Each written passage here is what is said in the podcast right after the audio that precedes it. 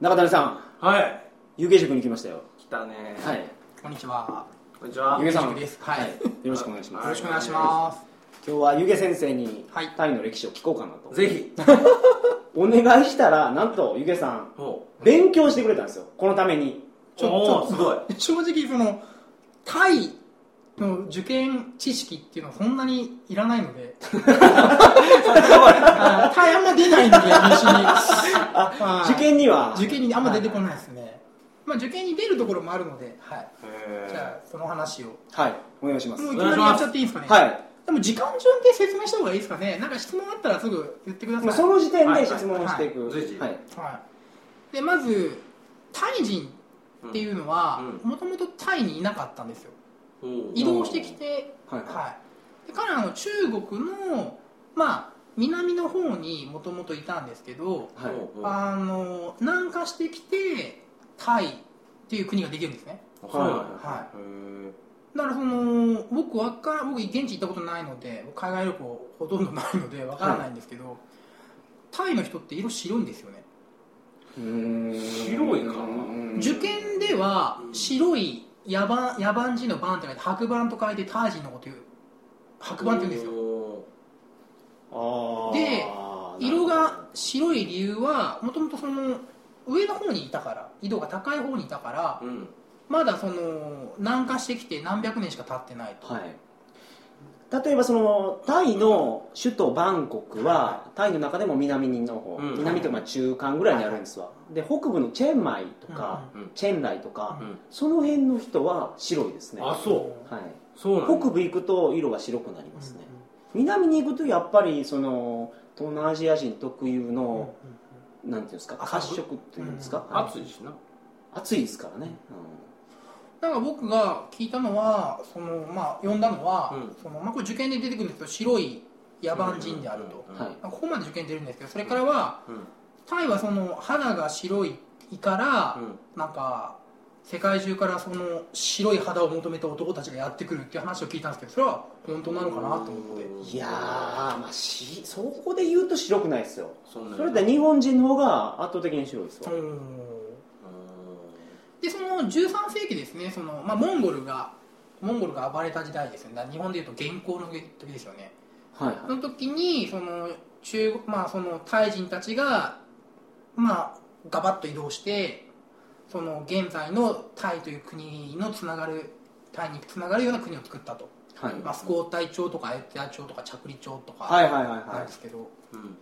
であのアユタヤスコータイ朝の次アユタヤ朝っていうのがあるんですけどアユタヤ朝の時代はあの日本がいっぱい日本人がいっぱい行くんですよ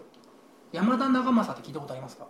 いやーないですねアユタヤ朝に使えていた日本人の傭兵隊長がい てはい日本人の傭兵傭が兵いや日本は傭兵輸出国だったんですよえその時代ですか、はい強いんですかあの 江戸そうそううん日本日本刀バンバン振りました東南アジアでへえすいませんそれ日本で現行の時って、はい安土桃山時代現行の時は鎌倉時代ですね今あのもっと昔えっと、今言ってる傭兵の時代はあの戦国時代と江戸時代の話ですねもあっあと言うと戦後関ヶ原が1600年にあって、はいあれで戦国時代は事実上終わるんですよ、はいそうなると武士が失業しちゃうんですようんはいはいバカボンド読みましたよもう仕事ねえやって話になるわけですよ、はいはいでなんかアユタヤ朝はすごく景気が良くて周りの国とちょっと揉めてるらしくて兵隊募集してるぜって話なになって、るほ大量に日本兵があ行ったー行くんですよ剣にかけた我が人 生もう一花咲かせにそうですね有田町に、はいあで日本人部隊があったりあと同じぐらいの時期にあの当時あの大航海時代のがあって変換しててはい香辛料がいっぱい取れるモルッカ諸島ってあるんですよ現在インドネシアアンボイナとかメなんですけどーはいはい、イギリスが胡椒を集めてたんですねそうですねでイギリス商人とオランダ商人が殺し合うんですけど実際はイギリス商人が雇った日本兵と、はいオランダ商人が雇った日本兵でやり合うんですよだから当時東南アジアのちゃんちゃんバラバラは、はい日本人ばっか日り本人ばっかしておー でそれで一番有名なのがアユタヤ朝に仕えた山田長政うーんそれめっちゃ強かったんですか多分強かったと思いますけどね、うんまあ隊長ですからね傭兵の名前が残ってるぐらいですもんねそうやなはいで日本人町とかね、山あのアユタヤ朝にあって、はいはいまあ、その後日本鎖国しちゃうんでね海外に出られなくなっちゃうんで江戸時代になると、まあ、そこはいではい日本人の活躍は終わっちゃうんですけどねあー鎖国前のお話ですか鎖国の直前ですねあはーなるほど、じゃあえその鎖国になった時はそいつらみんなそこに残ってるんですかそうですね基本的に残ってますねうんおだから日本人の血がまあ薄く残ってると思いますよータイには、タイとかはうんい、うん、侍の血がはい侍の血がまあ妖艶の血がははそのに日本が行ったのはタイだけなんですか当時いえっ、とそいのだからイギリスにもオランダにそものイギリスとオランダあそうが、かあそうかえー展開してた現在のインドネシアですねインドネシアなんかにもはいうんただ当時なるほどアイタイ町がすごく景気良かったのでタイってあのお金持ってるんですよねそのいっぱいお米が取れて米ではいはいその例えば僕今日ちょっとねその本屋で見たんですけどあこれかと思ったのがタイいっぱいお寺がありますよねそのなんうかんはい金ピカ金の、あるあるはいはいはいまあはその経済力があるわけですよだからやっぱりいっぱい傭兵雇えるみたいないうあ景気がで求人多いとこ ろにそうですねガンガン行ってたと結構もらえるらしいぜっていうタイの方はん面白いな、だから昔はね今はね東南アジアから日本に出稼ぎに来ますけどうんうん、ややっっぱぱり日本が東南アジアに出稼ぎに行ってたっていう、なるほどはそういうつながり手に職ある人がねい、そうですね、はいまあ、人を殺せるぜっていう人ですけど、はいああなるほどこれがアユタヤ朝のお話アイタヤ朝の時代ですね、うんで現在のタイは、まあ、王政なんですけど現在は、えーバンコク朝と言います、まあ、名前がいっぱいあってラタナ行進朝とかチャクリ朝っていうんですけど、まあ、これ全部同じうん朝でうす、んうんうんはいでまあずっとラーマ一世からずっと続いてるんですけど、はいはいはい、でこの着陸町もしくはバンコク町、まあ、タイの都バンコクから名前が出てますけど、着陸町バンコク町ラタナ行進町は日本の皇室とすごく仲がいいです、あそうなんではすい、か日本の皇室で一番仲がいいのはタイ王室ですへえこれダントツです他の王室と比較にならないぐらい仲がいいえなんでそんなにいいんですかこれはですねこれは試験出るんですよこれは本当にタイの歴史の中で数少ない出題なんですけど明治天皇とほぼ同じ時期に、えーラーマ5世という人がいましてちょっと資料集、はい、けましょうかはいははいい、はいあーっとですね資料集がですね、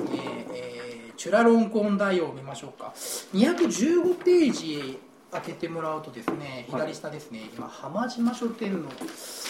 えー世界史小覧、えー215ページ左下を見てますがはいここにチュラロンコーン大王っていうのがいますよねで在位期間が1868年から1910年これちょうど明治天皇と同じぐらいなんですようん1867年に一夜虚しく江戸幕府滅亡ですからなんですかうん一夜虚しく江戸幕府滅亡お1867おこれは覚えやすい年受験一夜虚しく一夜虚しく江戸幕府滅亡で何が言いたいかというとライマ5世も明治天皇も若くして王様に天皇になりましたとで欧米列強の侵略に耐えるんですよどんどんどん、はい、おー東南アジア中国全部植民地もしくは反植民地になっていくんですけど、うん日本とタイだけは唯一植民地にならなかったんですねうんあそうなんやはいあはの帝国主義時代にいそれはあの地球の歩き方とかにも書いてますよはいはいはいタイは東南アジアで唯一そうですね植民地にならなかった植民地になななってないですよ強かったそれはですね、まあ、理由が2つあって、うん1つは日本と同じようにうん近代化をやりましたと、うん強い軍隊を作りましたと、うんでもう1個はそのこの同じページの215ページ右上にマップ東南アジアのマップがありますねうんはいでタイで一番試験に出るのはこの話なんですけど、うんはい東の方はフランスが取ってるんですよベトナムとかカンボジアとかあーーで西の方はビルマインドなのでイギリスが取ってるんですよで、ううんんなるほタどイの王様はですね、まあ、そのラーマ4世とかラーマ5世っていうのは、えーイギリスフランスと交渉するわけですうちが植民地になってしまったら英仏が直接接してしまうとそうすると戦争の可能性が起きますよね賢いだから衝撃を緩める干渉地帯としてうちを独立させてくれませんかとなるほど、はいという交渉をやってタイというのはすごく外交交渉がうまい国なんですよ伝統的にへーはいはいはいはい、それで、えー植民地化を乗り切ったともちろん近代化をやったっていうのもあります日本みたいに頑張うって、んなるほどであるからその今でも、えーこのラーマ5世っていうのはタイですごく尊敬されていますおー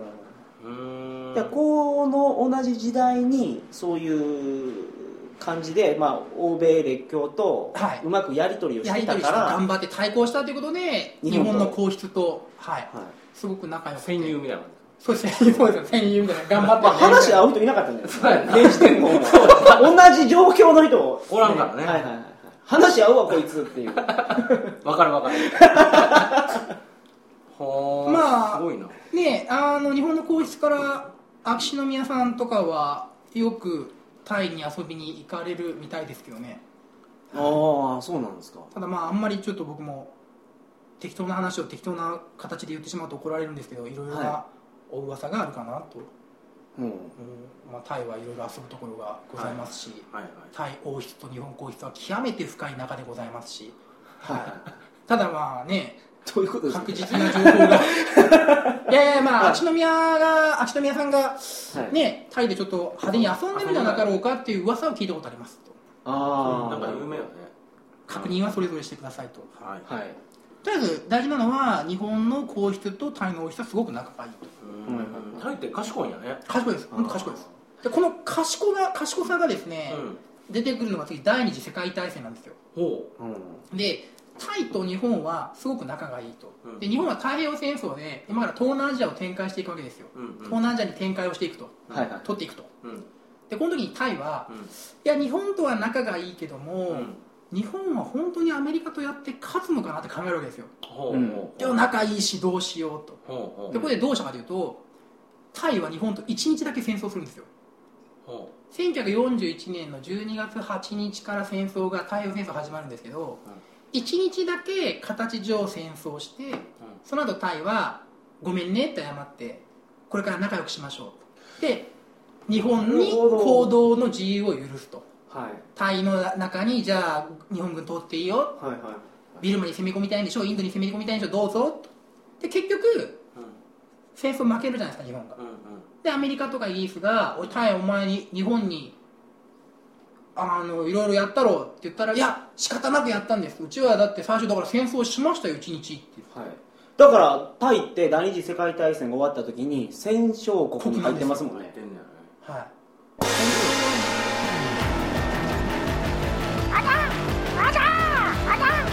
うわははははは続きは有料だ旅道場のウェブサイト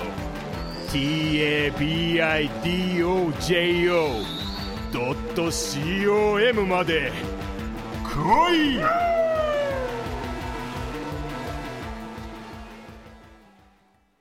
この番組は、バックパッカーの怪しい裏話、鳥かご放送と、寄り道ばっかりでようわからん寄り道ラジオの提供でお送りいたしました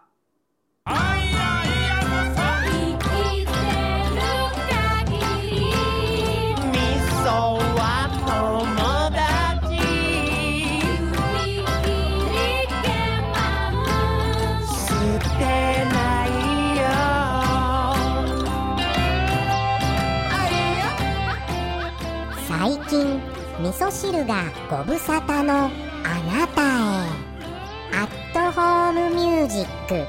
暮らしの音楽をお召し上がりくださいアットホームミュージックスペース暮らしの音楽で検索